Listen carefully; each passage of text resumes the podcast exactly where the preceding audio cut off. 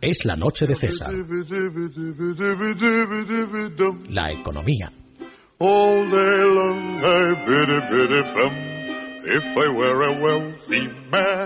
Pues ya lo saben ustedes, abróchense los cinturones, coloquen el respaldo de sus asientos en posición vertical. No se les ocurra, vamos, incurrir en el mínimo gasto porque la coz fiscal, por supuesto, que les puede dar Montoro es impresionante y en cualquiera de los casos ya ha llegado don Juan Ramón Rayo y a ver si nos aclara el banemandum en el que estamos. Muy buenas noches, don Juan Ramón. Muy buenas noches, don César. Bueno, pues parece que la semana está empezando como cerró la anterior y es con intranquilidad bastante seria y creciente en los mercados financieros. Hoy el IBEX ha tocado mínimos del año, en torno a los 7.500 puntos. Eh, por tanto, digamos que ya estamos empezando.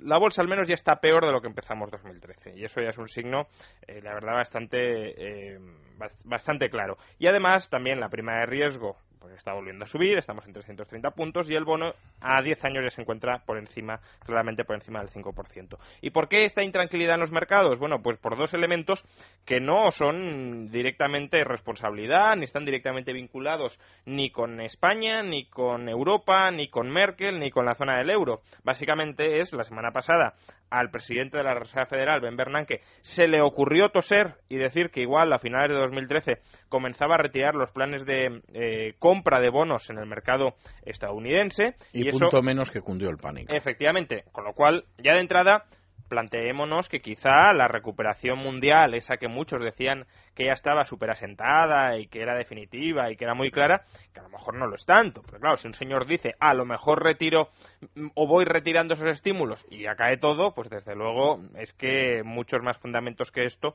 eh, probablemente no, no hubiese. Sobre todo en Europa. En Estados Unidos mm, uno sí ve fundamentos más reales de recuperación clara. En Europa y en eh, el resto del mundo, por ejemplo, Japón. ¿Usted cree que hay indicios de recuperación en Estados Unidos? En Estados Unidos hay Ah, no hay un, no se han recuperado todos los desequilibrios macroeconómicos, pero desde luego, eh, tanto en términos de creación de empleo, en corrección de eh, costes salariales, en corrección del precio de la vivienda, etcétera, etcétera, uno sí ve que al menos se van corrigiendo cosas y al menos ciertos desequilibrios más reales, más fundamentales, están cambiando. En Europa y en España, por desgracia, eso no se ve, salvo por el lado del superávit exterior, que aún así es un desequilibrio muy mm, leve para empezar a cantar victoria cuando está rodeado por una desgracia de eh, pues desequilibrios fiscales, desequilibrios eh, financieros en la banca, desequilibrios estructurales en el mercado laboral, etcétera. Pero aún así, claro, es una recuperación que mm, en Estados Unidos todavía es débil y es demasiado débil para impregnar de optimismo al resto del mundo, como se está viendo. Y además, si lo de Bernanke fuera poco, esta última semana también se le unió algo que podría desde luego tener consecuencias mucho más graves a corto y medio plazo. Y es que el interbancario chino está absolutamente seco porque los bancos chinos están dejando de confiar entre ellos, básicamente porque Gran alegría. no se sabe qué hay detrás. Y desde luego, en los últimos años, el motor de la economía mundial no es que haya sido China, han sido los mercados emergentes, pero esos mercados emergentes pues se están encontrando cada vez más en una situación eh, delicada, no solo China, también Brasil, también Turquía. Por tanto, eh, bueno, si todo esto se conjura eh, las aspiraciones de recuperación de la economía española, desde luego, no se van a ver por ninguna parte y lo que es peor, nos habremos encontrado con que no hemos solventado lo que deberíamos haber solventado para afrontar la situación de desaceleración internacional de manera mucho más eh, pues sólida, de manera mucho más segura y por tanto tendremos problemas muy serios. ¿Por qué? Pues porque, como digo, no se quiere afrontar los desequilibrios fundamentales. Uno de ellos, el del sector eh, público, es decir, el desequilibrio presupuestario. Lejos de esto, los sindicatos sindicatos y la izquierda en general ya está reclamando poner fin a la austeridad cuando esta austeridad todavía no ha empezado, sobre todo por el lado del gasto público. Hoy los sindicatos, comisiones obreras y eh, UGT se han reunido con Mariano Rajoy para preparar la cumbre europea del próximo 27 y 28 de junio y le han pedido a Rajoy pues lo que comentábamos, que ponga fin a las políticas de austeridad o que promueva que en Europa se ponga fin a las políticas de austeridad y que se cree una renta mínima para todos los europeos y se ponga en marcha un plan Marshall para toda Europa, especialmente para los países periféricos. Esto a mí me hace gracia porque lo que costó el plan Marshall es un chiste comparado con cualquiera de estos programas. O sea, la gente se cree que el plan Marshall era una especie de cuerno de la abundancia. Sí, sí. Eh, bueno, es, eh, un plan, ¿eh? Es decir, en lugar de hablar de plan E, como tiene muy mal nombre, pues hablan de plan Marshall, que parece que eh, rememora tiempos pues bastante más agradables.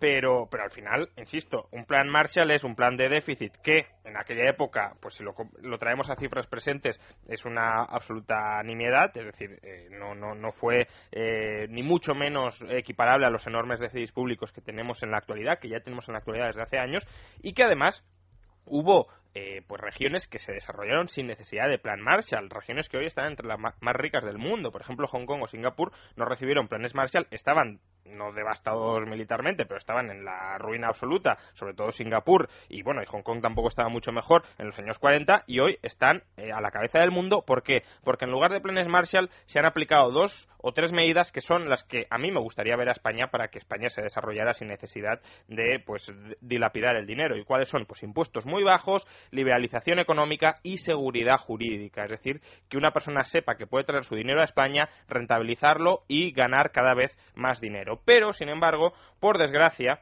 eh, no parece que el gobierno vaya en esa línea. Hoy Fátima Báñez ha vuelto a repetir que está muy orgullosa de que el plan de empleo juvenil que se va a aprobar, bueno, el, destino de los fondos del Plan de Empleo Juvenil de Europa que se va a aprobar para España el 27 y el 28 de junio, que va a ser un auténtico revulsivo, cuando recordemos son 2.000 millones de euros que tocan a 330 euros por parado, eso es lo que va a solucionar el, plan, el problema del paro en España, pero es que además si no se está en la onda de cuadrar las cuentas, tampoco se está en la onda de restaurar la seguridad jurídica en nuestro país. Y hoy tenemos dos noticias que desde luego son bastante preocupantes en ese sentido. Una es la denuncia de la Asociación Española de Asesores Fiscales contra la inseguridad jurídica generada por las prácticas del Ministerio de Hacienda para recaudar dinero de los contribuyentes a cualquier costa, incluso saltándose las normas eh, pues constitucionales y de Estado de Derecho más elementales de nuestro país. Dice la Asociación de Asesores Fiscales que la profesión de asesores fiscales está desbordada y desanimada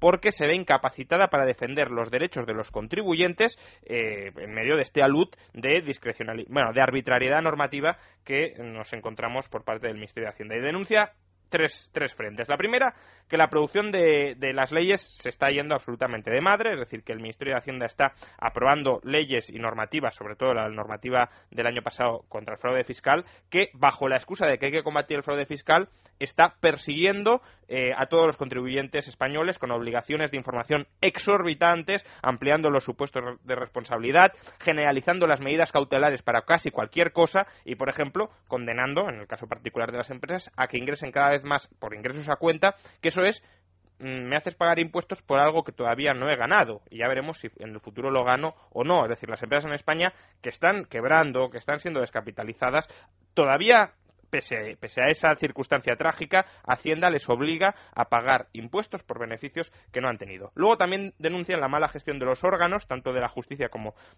de los órganos de Hacienda, porque no responden a las, eh, a las quejas que se les trasladan y además también denuncian que cuando responden no hacen ningún caso, nulo caso a las reclamaciones, que tienen una serie de respuestas estereotipadas, empaquetadas, que automáticamente las lanzan para denegar cualquier reclamación de amparo de los contribuyentes. Esos son órdenes directas desde arriba, hay que recaudar a cualquier costa y por tanto no se, no se ha de admitir prácticamente ninguna reclamación, con lo cual los derechos del contribuyente están absolutamente desamparados ante una maquinaria que solo aspira a recaudar más y más y más, aun cuando no tenga derecho a ello. ¿Para qué? Para no recortar el gasto y tratar de eh, reducir un poquito el déficit que nace, no lo olvidemos, no porque los impuestos sean bajos, sino porque el gasto es altísimo. Esta es la denuncia que realizan la Asociación Española de Asesores Fiscales, pero es que además también desde Bruselas hoy nos han criticado por la inseguridad jurídica que viene de una región española, de Andalucía, en concreto el plan antidesahucios andaluz, ese plan de expropiaciones temporales de viviendas eh, que, planea la Junta de Andalucía, pues ha recibido duras críticas de la Comisión Europea. ¿Por qué? Porque dice que traslada una imagen de inseguridad absoluta en el mercado inmobiliario español, que pone en peligro el ajuste del mercado inmobiliario español, porque si eh, había algún viso de que tocara fondo en los tres o cuatro próximos años, si se empiezan a generalizar este tipo de medidas de inseguridad jurídica, eh, no va a tocar fondo y todo eso solo va a generar más dudas sobre la banca y sobre los planes de rescate de la banca, en concreto sobre el Sareb. El Sareb tiene que vender viviendas, tiene que liquidar viviendas y si el mercado inmobiliario no se bueno, no deja de caer a plomo, eh, desde luego las va a vender con un descuento muchísimo mayor del que sería necesario y eso son pérdidas que se van a trasladar a todos los contribuyentes españoles. Por tanto, estas dos medidas son todo lo contrario a lo que necesita España. Es inseguridad jurídica, persecución absurda contra eh, pues, voracidad fiscal por parte del Ministerio de Hacienda y también voracidad a la hora de populismo, de, de anti-inmobiliario y antibancario para no solventar los problemas, sino simplemente para consolidar las élites en contra de la seguridad jurídica de todos los españoles y, por tanto, de una aspiración a la recuperación y al crecimiento económico en un futuro eh, cada vez más lejano. Pues muchísimas gracias, don Juan Ramón. Hacemos una pausa y regresamos con nuestra tertulia de economía.